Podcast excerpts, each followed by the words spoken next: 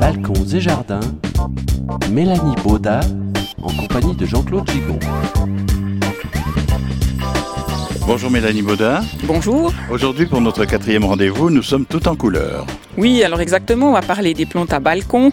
Donc quand les gens voient les plantes à balcon, ils pensent surtout à tout ce qui est plantes annuelles, mais il faut aussi savoir qu'on peut utiliser tout ce qui est conifère, euh, aussi un peu de bambou ou bien aussi un peu d'arbustes à feuillage persistant.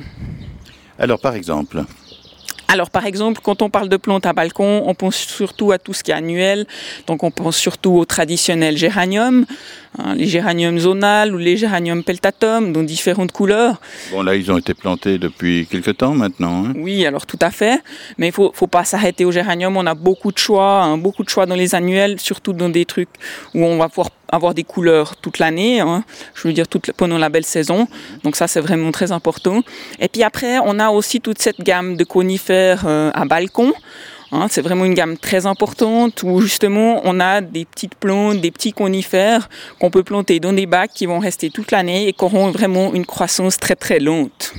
Par exemple, alors, si l'on veut des plantes vraiment tout au long de la belle saison sur nos balcons, bon, il y a le géranium d'ailleurs, c'est vrai, mais il y en a d'autres qui peuvent encore persister un peu plus longtemps.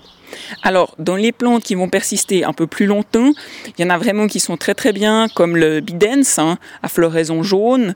Bidens ferulifolia, c'est une plante à, balcon, une plante à bac, aussi une plante à massif, quelque chose qui va fleurir vraiment tout l'été et qui va durer assez longtemps. Euh, celle avec laquelle on aime aussi bien planter, c'est le Scaevola saligna. En français, on appelle ça petite main parce que ça a des petites fleurs violettes euh, qui ressemblent un petit peu à des mains. C'est vraiment une plante qui a une floraison très très longue pour une annuelle. Souvent, on arrive au bout de la saison, euh, toutes les annuelles sont finies, et ce voilà, c'est vraiment une plante qui va tenir très longtemps. Est-ce que ma question est déplacée si je vous dis voilà j'aimerais avoir des fleurs à partir du mois de mai et jusqu'à la, fin octobre par exemple euh, euh, chronologiquement qu'est-ce qu'il faudrait mettre en totalité sur un balcon? Alors, si c'est vraiment de mai jusqu'à l'automne, là, il faut mettre des plantes annuelles, euh, comme on a dit, genre euh, mhm. géranium, mais aussi les surfinias, aussi les verbenas. Euh, on trouve vraiment là un choix très important et c'est vraiment important de travailler avec les annuels parce qu'on justement, on va avoir cette gamme de couleurs et cet effet décoratif pour nous tout l'été. En règle générale, est-ce que les, des petites bestioles peuvent aller dans ces plantes-là et que ce soit ennuyeux? Alors oui, ça peut arriver, il y a des plantes qui sont un petit peu plus sensibles que d'autres, mais l'idéal c'est d'avoir toujours un peu un œil dessus. Les annuelles sont pas franchement des plantes compliquées, euh, surtout quand c'est à balcon parce qu'on a beaucoup moins de problèmes euh, de limaces ou, tout ce qu'on aurait vraiment dans le jardin même. Euh, en général, plantes à balcon, on a très peu de problèmes. Et là aussi, si tout d'un coup on voit des parasites, on fait juste un petit traitement et puis en général on s'en débarrasse très bien. On, ne se connaît pas encore beaucoup, Mélanie Boda, mais est-ce que vous êtes, vous, euh, pour vraiment traiter régulièrement ces plantes? Non, alors pas du tout. Euh, surtout, moi, je suis comme tout le monde. Hein. J'ai mon petit balcon, je mets mes deux trois plantes dessus.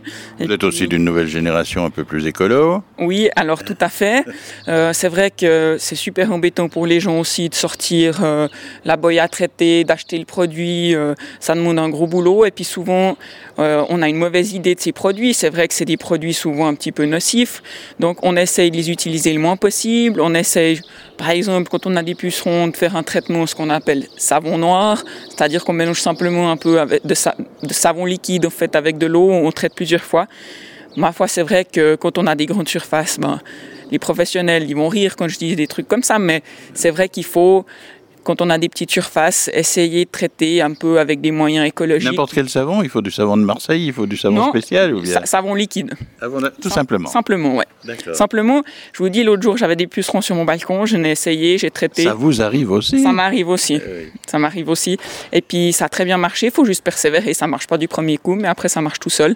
On est quand même fiers de ne pas avoir utilisé un produit euh, euh, chimique ou, ou autre chose, mais quelque chose qui fera pas de mal à à personne à part aux pucerons. Voilà, en plus des photos que l'on peut regarder, moi j'invite euh, chacune et chacun à regarder euh, nos photos, donc bien sûr, mais venir peut-être ici à Vernon-Camarès, on va le dire une fois, parce qu'on parle toujours de Romanel sur Lausanne, c'est plus facile, il y a un arrêt du Leb, hein, donc euh, c'est bien, c'est bien là qu'on sait exactement où on se trouve. Et puis il y a le numéro de téléphone de Mélanie Baudat, auquel elle répond en plus du forum sur Voxinox. Oui, tout à fait. Alors numéro de téléphone 021 731 13 66. Eh bien merci notre prochain rendez-vous, ce sera le cinquième. À bientôt. Merci, au revoir.